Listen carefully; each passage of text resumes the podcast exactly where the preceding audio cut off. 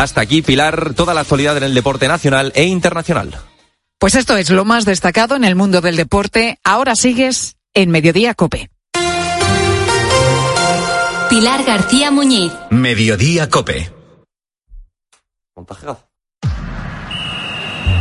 Deportes, deportes, deportes. Cope Bilbao. Estar informado.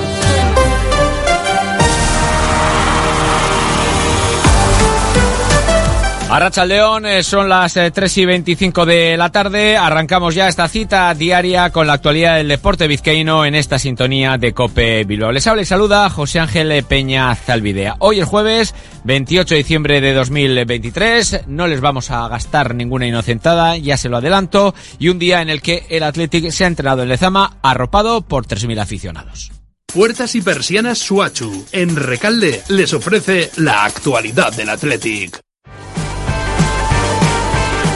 Más de 3.000 aficionados eh, que han aprovechado la puerta abierta decretada hoy en Lezama para estar cerca de sus ídolos y para presenciar las evoluciones eh, del equipo de Ernesto Valverde en una sesión grupal eh, de la que se han ausentado los lesionados, ya saben, Galarreta, De Marcos, Dani García, además Guruceta, que ha trabajado a menor ritmo por mera precaución y tampoco Iñaki Williams, que se ha quedado en el gimnasio a la espera de ser citado por Ghana para participar en la Copa de África. Lo que sí se puede confirmar después del entrenamiento de hoy es la recuperación de Geray, que estará a disposición de Ernesto Valverde para el primer eh, partido de 2024, el 4 de enero, en el Ramón Sánchez Pizjuán ante el eh, Sevilla. No va a ser eh, Geray, eh, con quien vayamos a hablar en los próximos minutos, pero sí con otro eh, jugador eh, cuyo rol en este comienzo de año puede variar eh, significativamente, eh, significativamente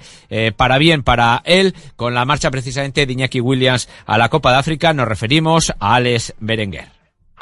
Puertas y persianas Suachu.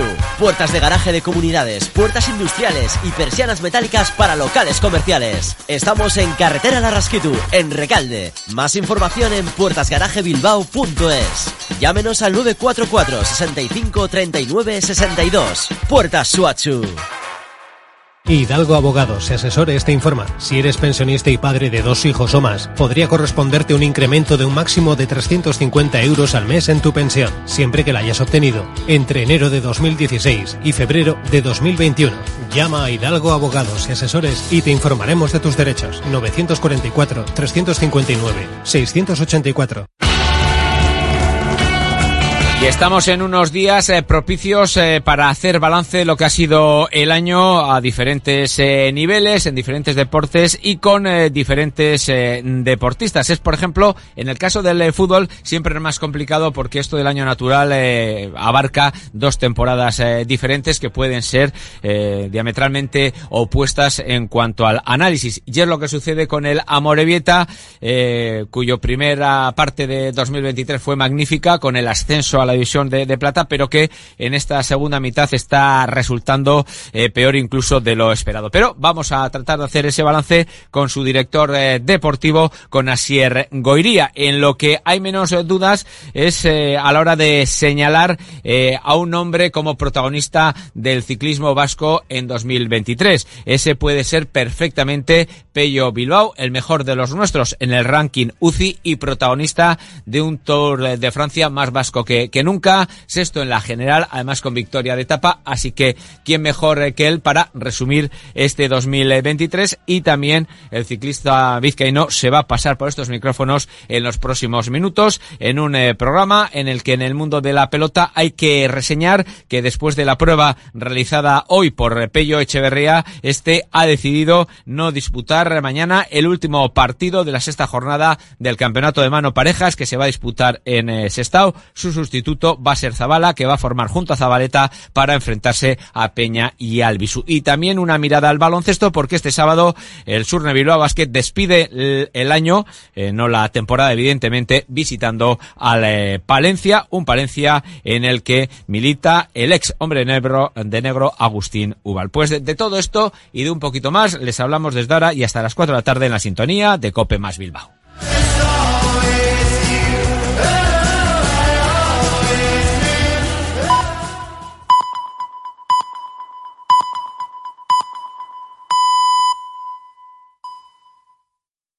Pilar García Muñiz. Mediodía Cope. Estar informado. Y si me levanto y miro al cielo, doy las gracias y mi tiempo lo dedico a quien yo quiero. Lo que no me aporte lejos, si alguien detiene mis pies, aprendería a volar. Y si miro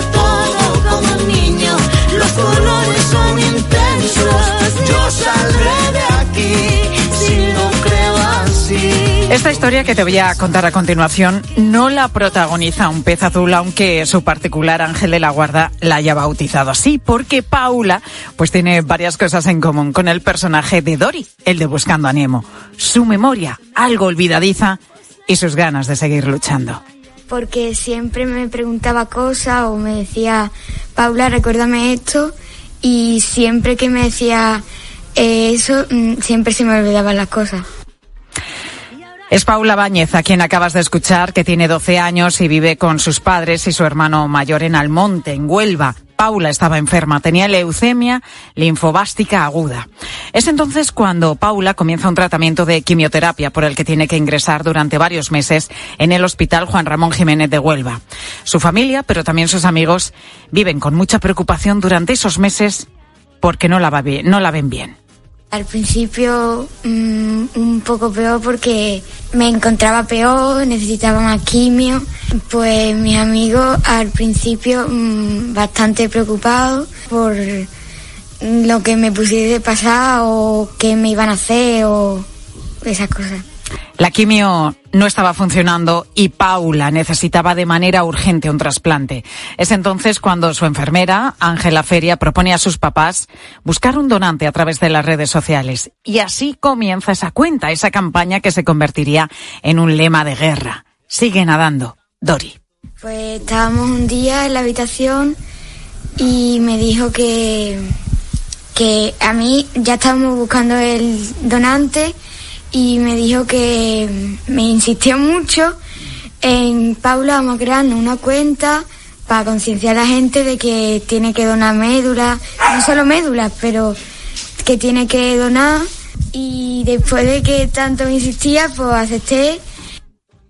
Pues esa campaña de concienciación en redes sociales desembocó en la mejor noticia que podía recibir Paula. Fue el pasado 28 de junio cuando el equipo médico les comunicó a Ezequiel y a Esmeralda, los padres de Paula, que había un donante compatible.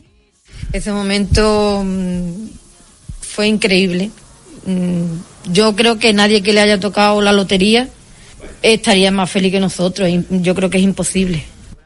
A finales de agosto, Paula se sometía a ese trasplante en el Hospital Virgen del Rocío de Sevilla. Todavía quedaría un ingreso largo de cinco semanas en aislamiento en una habitación de pediatría y a esperar que no hubiese un rechazo. Empezó a funcionar. Llegó por la mañana los hematólogos y nos dijeron, bueno, porque su hematólogo le dice jefa. Le dice, bueno, jefa, pues tengo algo que decirte. Eh, muy poquito, muy poquito, muy poquito, pero está funcionando. Ha despertado. Pero no hubo ese rechazo, como nos cuenta Esperanza, así que después de 39 días y de seguir nadando, por fin llegaba ese momento. Paula podía marcharse a casa. Venga, que ya está mi Paula libre. ¡Viva! Y así lo celebraba todo el personal de la planta junto a familias de otros niños que como Paula siguen luchando y esperando correr la misma suerte. Por eso, Esmeralda insiste en la necesidad de que la gente se haga donante y siga dona- donando. Quería decir a la gente que por favor no vaya la guardia, que sigan donando, no solo médula, sangre, plasma, hace muchísima, muchísima falta, muchísima más de lo que la gente se imagina, que cualquier proceso oncológico necesita muchísimas transfusiones, muchísimas, muchísimas, muchísimas transfusiones. Y también quería decirle a la gente que no tenga miedo, que un trasplante de médula no es más que una transfusión, ¿vale? Que no entran en quirófano.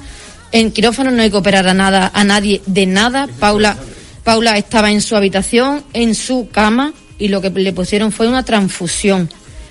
Tanto ella como su madre nos reconocen que este ha sido el año más complicado de sus vidas, pero se quedan también con lo bueno que les ha dado todos estos días de lucha. Bueno, pues te puedo decir que ha sido el peor año de nuestra vida, evidentemente, pero también hemos sacado mm, parte positiva en todo esto, hemos conocido a personas maravillosas, Hemos aprendido que no todo el mundo está para todo y que hay personas que te dan todo sin pedir nada y hay personas que van a estar con nosotros mm, toda la vida porque han demostrado más de lo que se le ha pedido. Todavía queda camino por recorrer en la recuperación total de Paula, pero lo peor ya ha pasado porque Dori nunca ha dejado de nadar.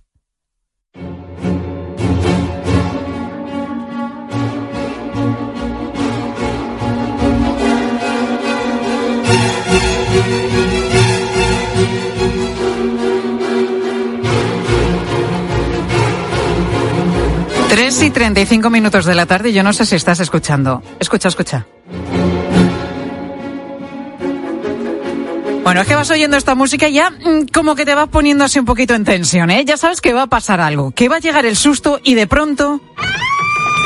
Pues eso, que de pronto llega y te mueres de miedo. Yo voy a ser sincera, la verdad que no le veo la gracia a las películas de terror, pero hay gente que disfruta además muchísimo viendo este tipo de cine, es curioso. Esta semana, por cierto, se han cumplido 50 años de una de las películas que más miedo genera.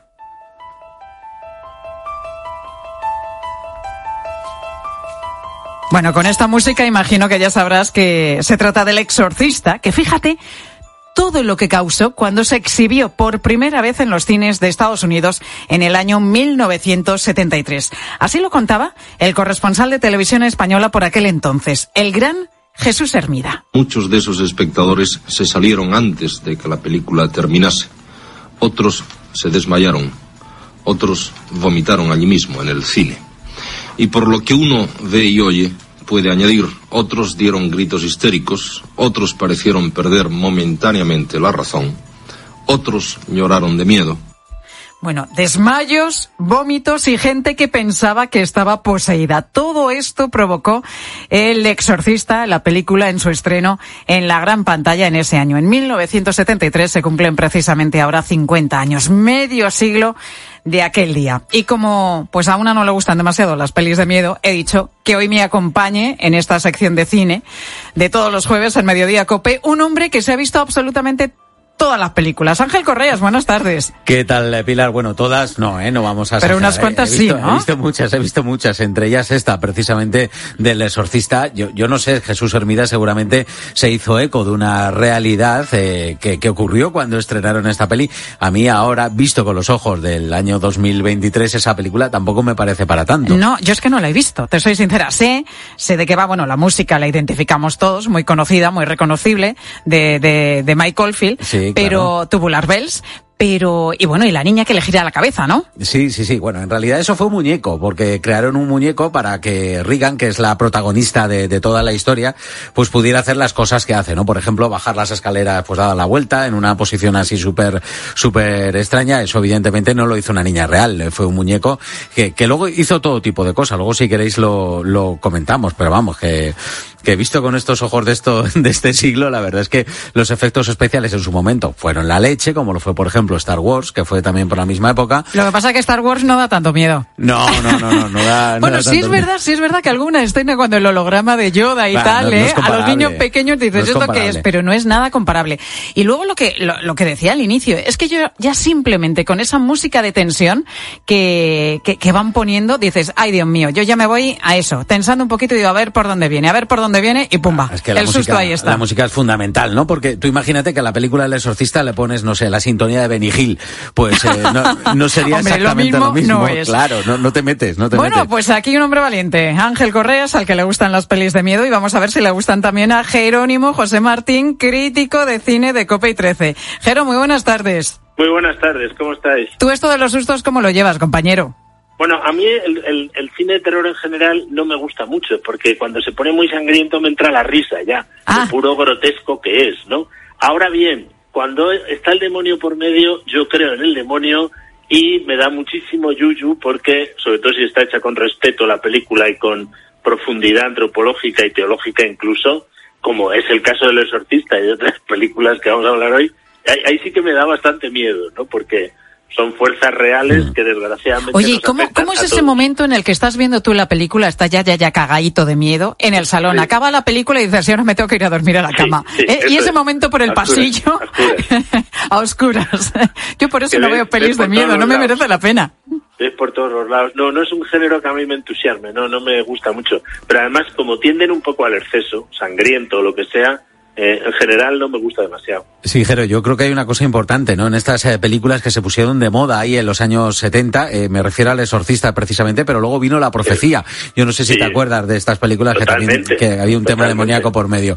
El hecho de pensar eh, la posibilidad de que eso pueda ser real, porque el exorcista está basado también en un caso real y otras que hablaremos ahora, es lo que da más miedo. O sea, eso es ya lo que dices, madre mía. En fin, chicos, que nos armamos de valor y empezamos este repaso por el cine de terror. Las mentiras que dice es por la enfermedad. ¿Mentiras? Sí, como que su cama se mueve y esas cosas. los psiquiatras del mundo y ellos me han enviado a usted. ¿Va usted a enviarme también a ellos? Soy un amigo de tu madre. Y obviamente teníamos que empezar por esta que cumple 50 años, un clásico, El Exorcista, peli de 1973, galardonada con uh, dos Oscar, una película que además está basada en el libro de William Peter Blatty, en la que, en la novela, en la que una niña sufre una posesión demoníaca, Jero. Sí, se basa en hechos reales, acaecidos en Maryland en 1949. Eh, tengo un amigo que es sacerdote católico además que conoció a toda la familia de Peter Blasey, que por cierto sufrió mucho con un hijo suyo, pero acabó bastante bien. Eh, y claro, eran católicos. Eh, aquí lo que hace es lo más inquietante, es que sigue la doctrina católica de la realidad de la posesión diabólica, que siempre es complicada, casi siempre aquí se establece, digamos, como el esquema básico. Cuando la ciencia no lo explica, pues tiene que intervenir la religión, ¿no? Y entonces, eh, pues es siempre un duelo entre ciencia y fe. Todo el mundo dice que es mejor la novela que la película, aunque la película es buena. Sí, eso me ha comentado Correas, que se ha leído el ¿a que libro, sí, la no? novela y le gusta mucho más. Más la novela, ¿no? Efectivamente, casi todo el mundo lo dice porque se documentó mucho, era un, un, un escritor bastante bueno y William Friedkin, de hecho dirigió, el propio Blasey dirigió la, la segunda entrega, que no era muy buena, de El Exorcista, ¿no?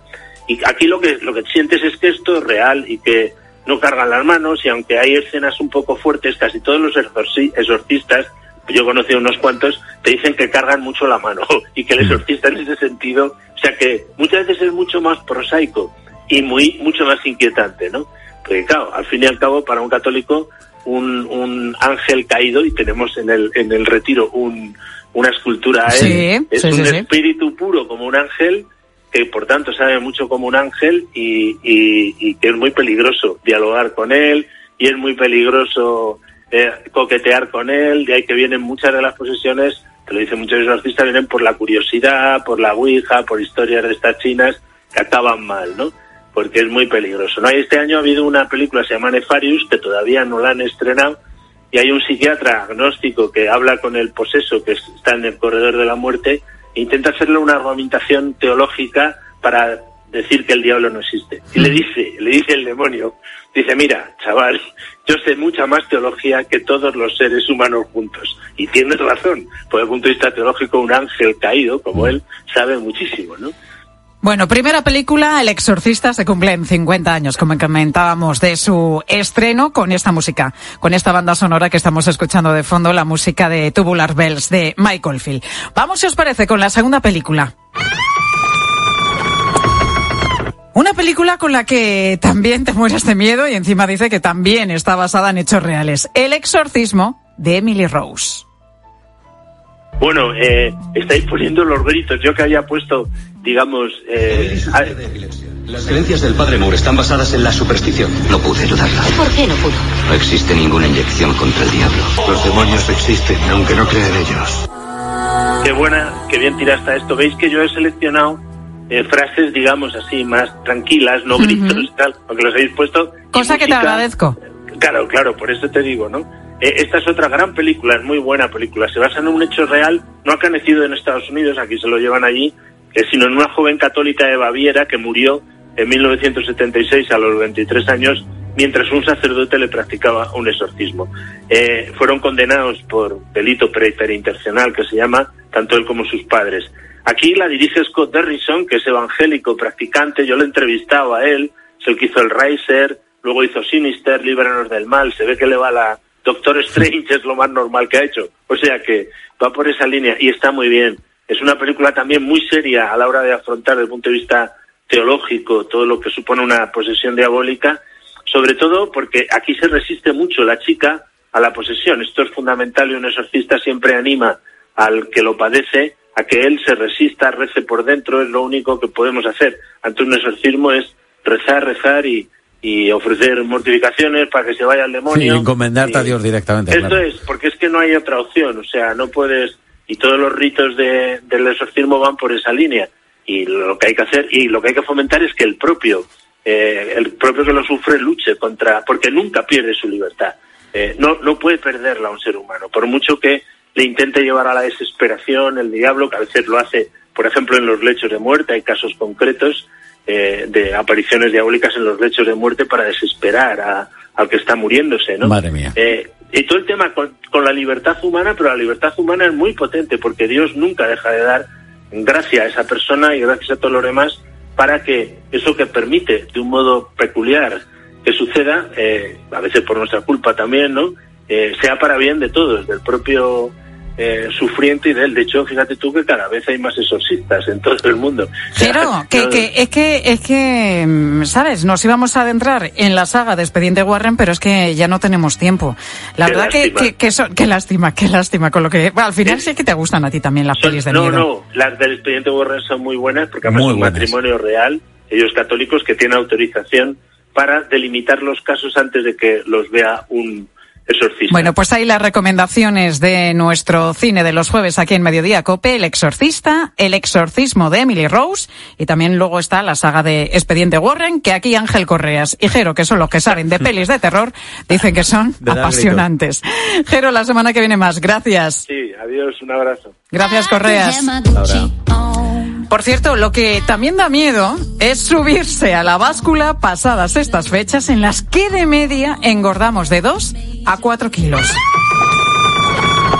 Y es que fíjate, no hemos hecho la digestión de la cena de Nochebuena y de la comida de Navidad y ya estamos pensando en la Nochevieja. ¿Excesos?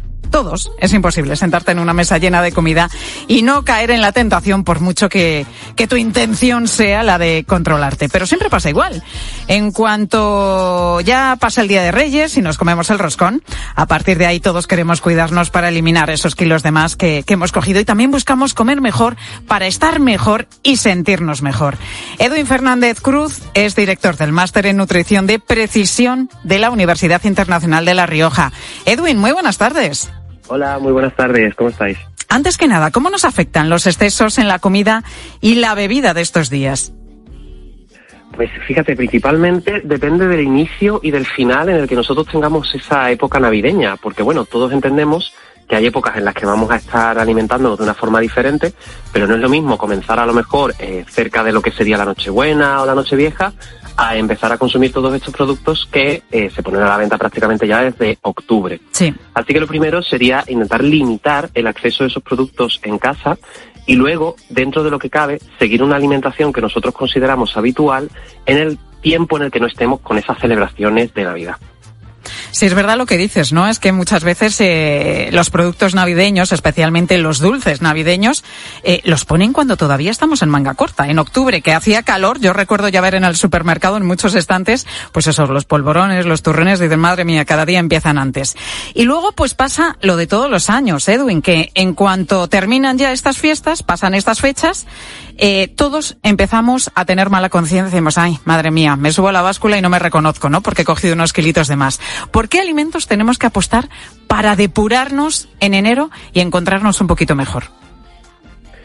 Lo primero sería tirar por aquellos alimentos que nutricionalmente nos puedan aportar saciedad. Esto quiere decir que tendríamos que incorporar frutas y verduras que además de tener una fibra que nos va a venir muy bien para poder recuperar, digamos que toda esa sobrecarga que ha tenido el sistema digestivo, también nos van a aportar vitaminas y minerales que son indispensables para volver a la normalidad. Al mismo tiempo, tendríamos que de alguna forma intentar disminuir aquellos productos que tengan muchísimas grasas saturadas o que tengan algún tipo de cocinado que de alguna forma disminuya esa calidad nutricional del alimento y por supuesto bajar aquellos que tengan una elevada concentración en azúcares, en sal y en alcohol, que el alcohol casi siempre es el que se nos olvida, pero es indispensable que, que lo disminuyamos. Sí, que tiene además muchísimas eh, calorías, bueno, además de que no es bueno para la salud, por supuesto. Y citabas también el azúcar, que es uno de los grandes enemigos en la actualidad y precisamente ahora con los dulces navideños nos hemos pasado un poquito. Lo tenemos que desterrar a partir de enero. Más que desterrar sería como matizar los alimentos en los que pueda aparecer, porque siempre tenemos que hablar del azúcar desde tres puntos de vista. El azúcar que tiene el propio alimento, que en un principio no tiene por qué afectarnos negativamente, es el que nos encontramos en las frutas. Luego tendríamos otro tipo de azúcar que sería el que sí que se encuentra en el alimento, pero que por diferentes procedimientos pues se libera. Eh, aquí estaría todo el azúcar incluido en los zumos o incluso eh, en otros productos que, que aparecen con el etiquetado de azúcares naturalmente presentes en el alimento. Y luego ya por último estarían aquellos que tienen un azúcar añadido. Los que tienen el azúcar añadido son los que evidentemente habría que empezar a disminuir a partir de enero, porque son los que dan los picos de glucosa, son los que hacen que nuestro páncreas tenga que trabajar pues bastante más para poder volver a la normalidad y de esa forma pues también nos ayuda a que nuestra glucosa se mantenga un poco más estable. Edwin, ¿y qué hacemos con las harinas? Porque en esto también nos solemos pasar ahora en Navidades. Sí, las harinas siempre son un alimento que, que, es bastante utilizado en los dulces navideños. Primero porque es barato y segundo porque hay muchísima tradición y son fáciles de utilizar eh, en diferentes en procedimientos culinarios. Lo que habría que intentar sería empezar a consumir, ya que he hablado antes de la fibra, todos esos productos que tengan cereales e integrales, que de alguna forma no dependan de esas harinas refinadas, que son las que también contribuyen negativamente a que nuestro cuerpo pues no pueda asimilar correctamente. O sea, nos pasamos, eh, por ejemplo, si queremos cuidarnos un poquito y comer más sano, nos pasamos, por ejemplo, al pan integral. Podríamos pasarnos al pan integral, podríamos utilizar a la pasta integral también la pasta integral, los pseudocereales, la quinoa, por ejemplo, que también está como muy desterrada y que parece que es como muy, muy de influencer, cuando en realidad la quinoa es un alimento muy completo, el centeno, la avena, todos esos cereales que de alguna forma no son trigo refinado, pero que eh, sí que podemos incluir en nuestra alimentación para que no sea muy monótona. ¿Qué factores eh, influyen en cómo comemos? Porque a veces no nos paramos a pensarlo y desde luego tiene muchísimo que ver. El principal es el organoléptico, porque yo creo que cuando las personas van al supermercado e intentan seleccionar un alimento, eh, ahora por el precio y por la inflación en la que nos encontramos, pues sí que van a mirar el precio, pero el que les guste o no va a ser un factor totalmente indispensable. Pero luego también está otro factor, y es muy importante, y es la propia composición del producto. Ya cada vez más nos fijamos en qué es lo que nos intenta decir la industria alimentaria a través del etiquetado hay mensajes que los entendemos muy bien y hay otros mensajes que hay veces como que no tenemos esa confianza para poder decir, oye, ¿me están vendiendo un producto que yo realmente necesito o no? Bueno, en definitiva, que mm, tenemos que comer un poquito mejor. Ya vamos a dejar, ¿no? Vamos a dejar la cena de Nochevieja, el día de Año Nuevo, es que todavía nos queda Año Nuevo, y el día de Reyes también, pero desde luego a partir de enero tenemos que comer todos eh, un poquito mejor porque, sin duda, los excesos los cometemos sin, sin excepción alguna. Acabamos de hablar de todo ello con Edwin Fernández Cruz, que es director del Máster en Nutrición de Precisión de la Universidad Internacional de La Rioja. Edwin, Gracias por estar con nosotros en Mediodía Cope. Gracias a vosotros y feliz año para cuando llegue. Feliz año, feliz año, que lo tenemos ya muy cerquita. Pues sí que lo tenemos cerquita porque estamos a 28 de diciembre, Día de los Santos Inocentes y de las bromas, de las inocentadas. Y sobre esto te preguntábamos hoy aquí en Mediodía si has gastado alguna o si has sido víctima de alguna. Vamos a ver qué nos ha dicho Pilar desde Zaragoza. A un amigo que se acaba de romper la pierna le dijimos, le llamamos por teléfono y dijimos que había ganado en un concurso un viaje a esquiar con todo pagado a los Alpes y no sé qué, y el pobre cagándose en todo y venga a gritar y enfadadísimo. y era porque se había roto la pierna, por supuesto no le había tocado ningún viaje y así nos reímos todos un rato. Diría el hombre, hombre, para una vez que me toca algo resulta que es un viaje de esquí y yo estoy así, con la pierna chula, en fin. Nuestro oyente Jesús nos cuenta que todos los años se fija en las inocentadas que para este día algunos medios de comunicación. Pues la verdad es que hace algunos años sí que me ponía por las mañanas a leer la prensa y alguna me, me, podía tragar pero cada vez son más mm, raras, más difíciles de creer y vamos, ya llega el día y ya en cuanto veo una digo, ya estamos a día 28. Sí, porque muchas son tan inverosímiles que dices, la detectas enseguida. ¿eh? Lo que pasa que muchas veces todo lo que está pasando en la actualidad, la realidad está superando muchas veces pues esa ficción. Montserrat de Barcelona pone en aviso a su familia y también a sus amigos. Yo personalmente no tengo preparada ninguna inocentada y espero que nadie me tenga preparada una a mí porque no me gustan nada. Me ponen muy nerviosa las bromas y seguro que si alguien de mi familia hace alguna será para molestar. Así que espero que mmm, no me hagan ninguna. Y vamos a escuchar por último a Isabel de Málaga. Que le había tocado 150 euros en la lotería. y empecé a reírme, porque nunca nos toca nada, pero Dice, me ha tocado 150 euros. Y yo digo, va para celebrarlo, pero nada, menuda inocentada. Tú fíjate con qué poco nos conformamos, ¿no? Que decimos como broma que nos ha tocado 150 euros en lugar de decir que nos ha tocado el premio gordo. En fin, las cosas de nuestros oyentes. Mañana, nueva pregunta en el 637-230000. Pilar Cisneros, ¿qué tal? Buenas tardes. Hola, Tocaya, ¿qué tal? ¿Cómo estás? ¿Qué nos contáis? ¿Qué dice de nosotros que polarización sea la palabra del año en España? Bueno, pues vamos a responder a esta pregunta enseguida. En la tarde de Cope con Pilar Cisneros y Fernando de Aro. Te dejo con ellos.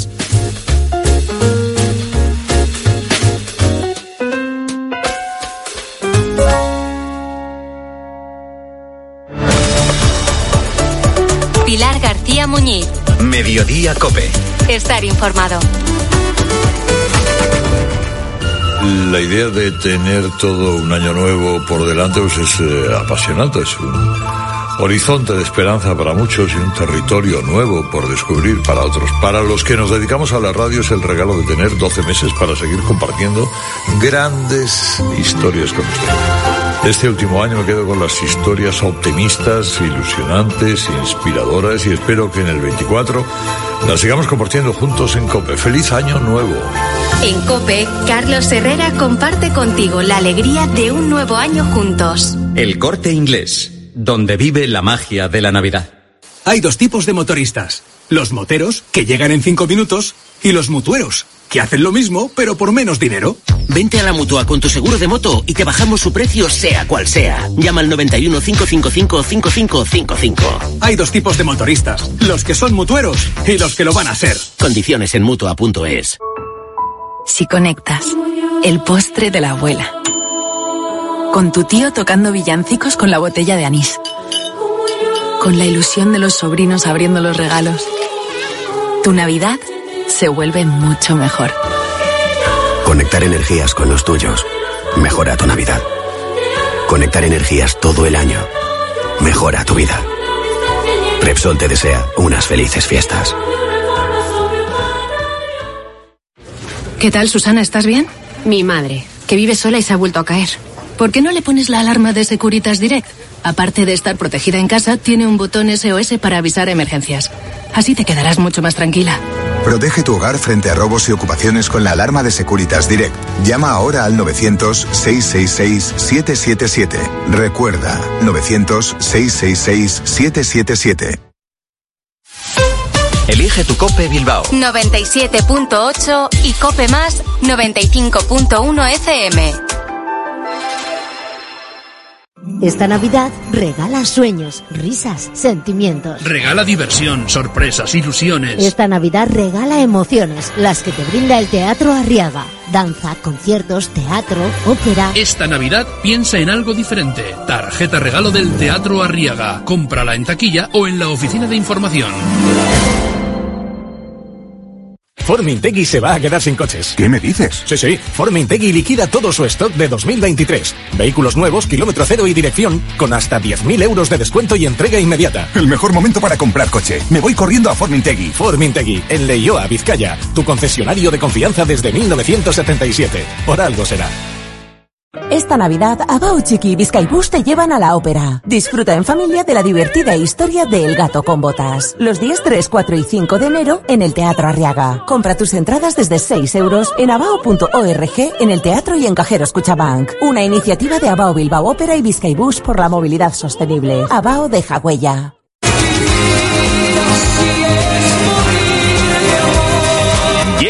Vivir así es morir de amor. El espectáculo más grande jamás visto sobre Camilo VI. Un viaje por las canciones del artista más internacional. En una producción sin precedentes. Con artistas internacionales, una gran puesta en escena y una gran banda. Vivir así es morir de amor. Te enamorará, te sorprenderá. Bilbao 11 y 12 de enero. Teatro Campos Elíseos. Entradas en Cuchabank y Taquilla Teatro. Escucha Scope. Disfruta del mejor entretenimiento y sigue la actualidad en cope.es, TDT, Onda Media, FM y en tu móvil.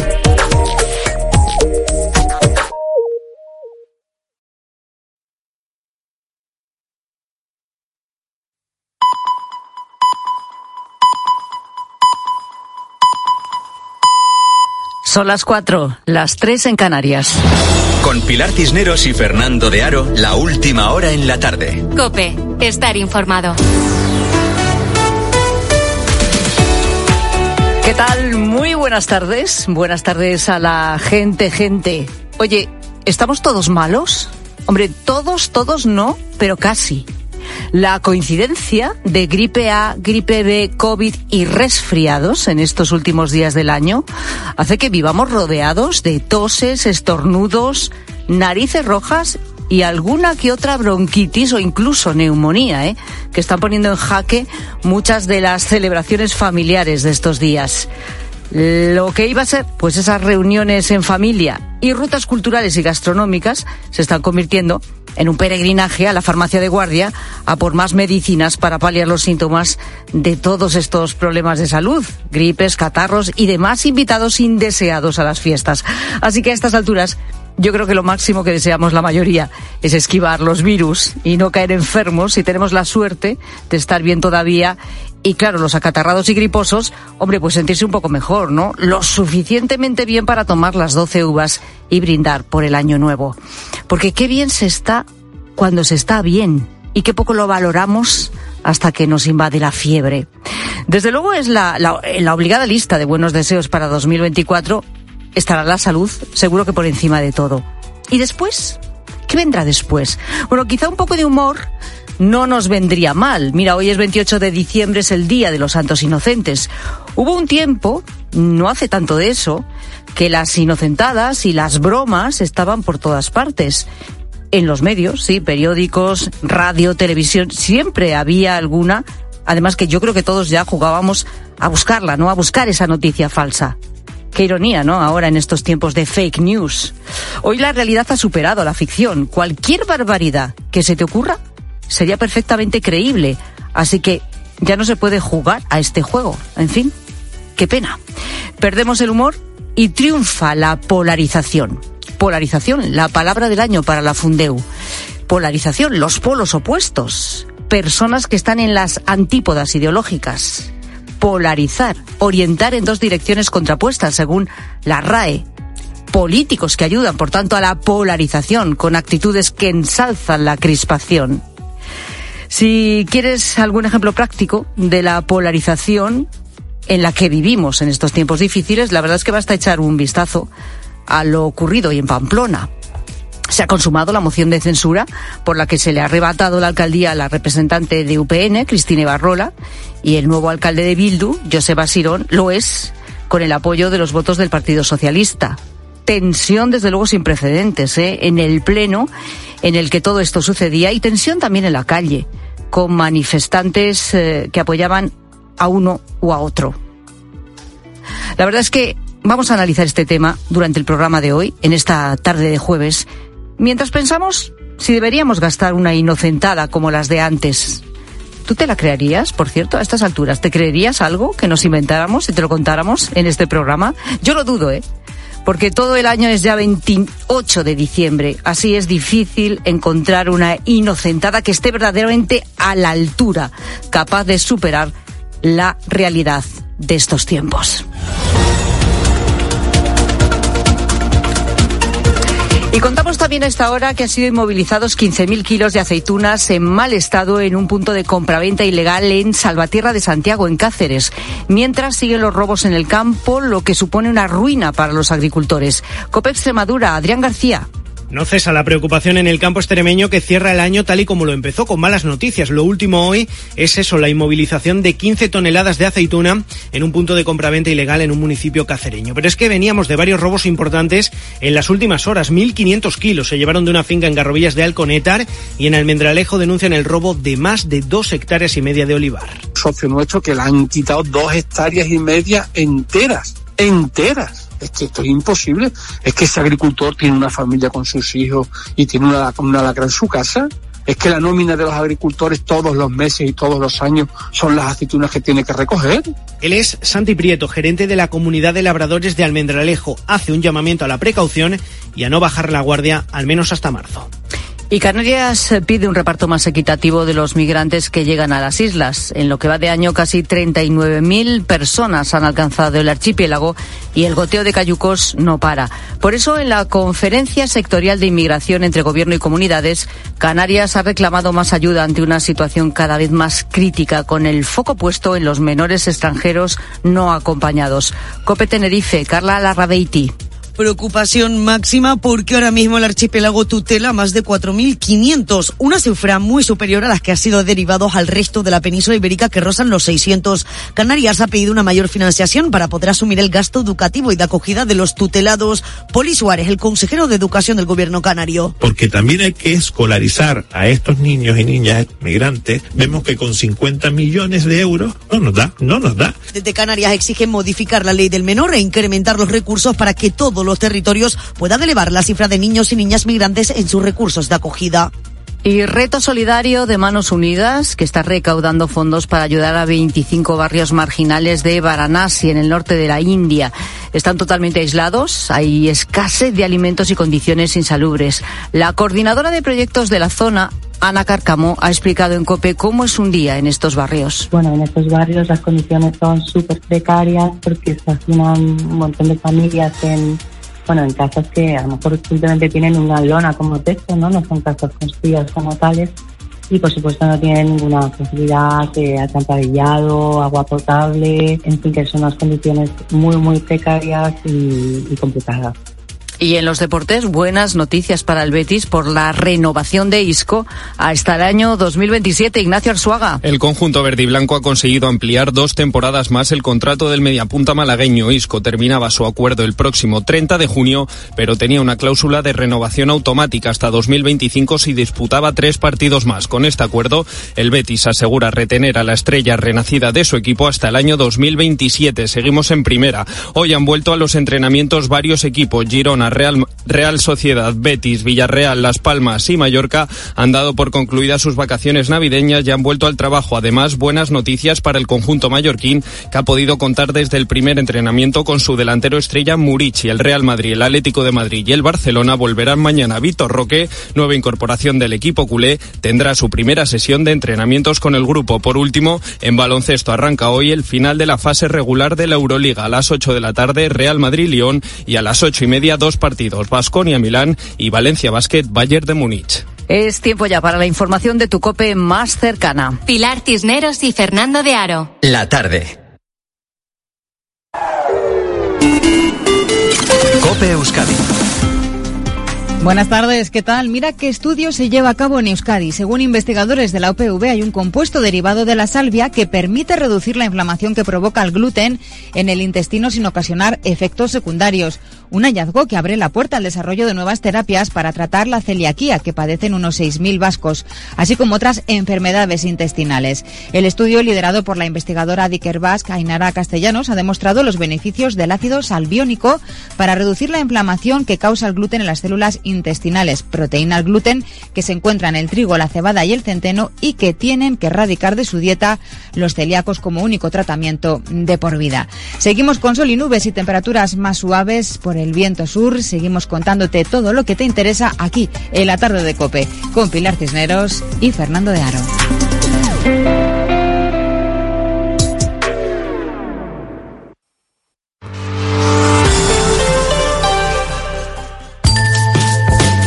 Escuchas la tarde. Con Pilar Cisneros y Fernando de Aro. Cope, estar informado.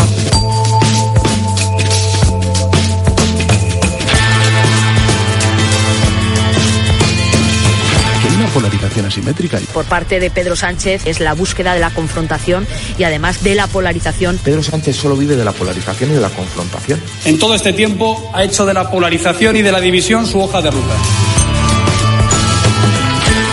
La polarización implica unos y otros, un bando y otro. ¿Qué dice de nosotros que polarización sea la palabra del año en España? ¿Te consideras una persona, un individuo polarizado? Si es que se puede decir así. Lorenzo Silva, ¿qué tal? Buenas tardes. Hola, buenas tardes, Pilar. Lorenzo Silva, escritor, columnista, colaborador de La Tarde, nos acompaña martes y jueves para poner su reflexión también sobre los temas que aquí tratamos. Bueno, la acepción de la Real Academia en la que debemos fijarnos cuando buscamos polarización, bueno, tú pones polarización y te lleva a polarizar, obviamente, pero cuando miramos polarizar, en la tercera acepción dice orientar en dos direcciones contrapuestas. Y polarización se ha convertido, como digo, en la palabra del año por su presencia en el debate social, también en los medios de comunicación. Dice la Fundación del Español Urgente, que es quien elige esta palabra, que la ha escogido porque aunque está recogida en el diccionario desde 1884, 1984, en los últimos años se ha extendido su uso para aludir a situaciones en las que hay dos opiniones o actividades muy definidas y distanciadas en referencia a los polos, en ocasiones con las ideas implícitas de crispación y confrontación. Lorenzo, ¿qué dice de nosotros que esta sea la palabra del año? Nada bueno de entrada, ¿no? Eh, sobre todo si pretendemos considerarnos una sociedad abierta, evolucionada, democrática, en la que la discrepancia, el debate y la, bueno, pues el encuentro entre los diferentes es la manera de progresar, ¿no? No parece que sea muy alentador que esta palabra y el concepto que denota tengan una presencia tan, tan importante entre nosotros. A mí me da que pensar, me da que pensar si en los últimos tiempos no hemos dejado que se nos vayan un poco de, de control o de, o de las riendas, eh, una serie de impulsos que creo que los, son los que al final estimulan este tipo de fenómenos, ¿no? Porque cuando miramos eh, quiénes son los que están alimentando, por cierto, yo diría que desde todas partes, ¿eh? porque me parece que hay polarizadores de derechas, de izquierdas, de derecha supuestamente radical, de derecha supuestamente moderada, de izquierda supuestamente radical, de izquierda supuestamente moderada, y además, pues para completar el panorama, nosotros tenemos a un colectivo de reivindicadores de identidades específicas que también, para poder acreditarse y para poder prevalecer, eh, incurren una y otra vez en el descrédito, en el desprestigio de la realidad común, ¿no? Bueno, pues todo este, todo este potaje al final yo creo que está movido, tengo la sensación, ¿no? Y permite, y es lo que permite que, lleguemos a estos extremos a veces de, de descortesía o de, o de agresión incluso verbal y de otro tipo, porque muchas personas que alimentan en este fenómeno, lo que hay es una mezcla de menosprecio hacia el que no eh, se considera representante de las propias ideas o de la propia condición. Y por otra parte también en muchos casos uno percibe una dosis importante de resentimiento y hombre que en una sociedad el menosprecio y el resentimiento jueguen y activen las palancas y guíen la conversación pues en cierto modo es un fracaso y también es un retroceso respecto de lo que históricamente en fechas recientes la sociedad española había conseguido. Y fíjate no sé a mí últimamente a veces me, me da que pensar cuál es el lugar correcto que uno ocupa ¿no? en este panorama eh, respecto de temas polémicos, ¿no? en los que de vez en cuando te invitan a pronunciarte. A mí me ha pasado que mm, personas con las que tengo confianza y amistad, pues cuando leen lo que escribes, eh, te dicen casi invariablemente, desde los dos ámbitos, ¿eh? eh te veo demasiado tibio ahí, ¿no? Parece como que si no sacas el alfanje y empiezas a rebanar pescuezos, pues estás eh, cayendo en la tibieza. Sí, sí. Eh, bueno, Luis Miller es sociólogo, investigador del Instituto de Políticas y Bienes Públicos del CSIC y autor de un libro que lleva por título Polarizados, la política que nos divide. Luis, ¿qué tal? Buenas tardes. Muy bien, buenas tardes. El libro se publicó en abril. ¿Hoy te sientes una especie de visionario? Bueno, la verdad es que cuando lo publiqué en abril, eh, aunque ya era muy consciente y llevábamos varios años hablando de polarización, eh, pero, pero algunas personas me dijeron, te estás pasando, ¿no? Me dijeron, eh, no es para tanto. Eh, y sin embargo, eh, durante este otoño he recibido el, el, el comentario opuesto, ¿no? Es decir, eh, pues, pues sí que era para tanto y probablemente era para más, ¿no? Es decir, creo que en este año 23 eh, la polarización ha aumentado de una forma que no lo había hecho hasta ahora en España. Porque ¿cuál es tu definición de polarización? ¿Hay diferentes tipos? Sí, la, la polarización, como hemos visto anteriormente, es la división en, en grupos, en identidades contrapuestas y la hostilidad entre esos grupos. Ahora, tenemos lo que normalmente llamamos polarización ideológica, es decir, eh, cuando los partidos políticos y los grupos políticos se van moviendo hacia los extremos, eh, tenemos polarización afectiva, que es cuando, que es lo que sobre todo se ha ido desarrollando en, en estos últimos meses, que es una mayor hostilidad hacia lo que no piensan como nosotros. Y tenemos lo que yo le llamo polarización cotidiana, que es cuando eh, toda esa polarización que se da en las élites políticas eh, y demás acaba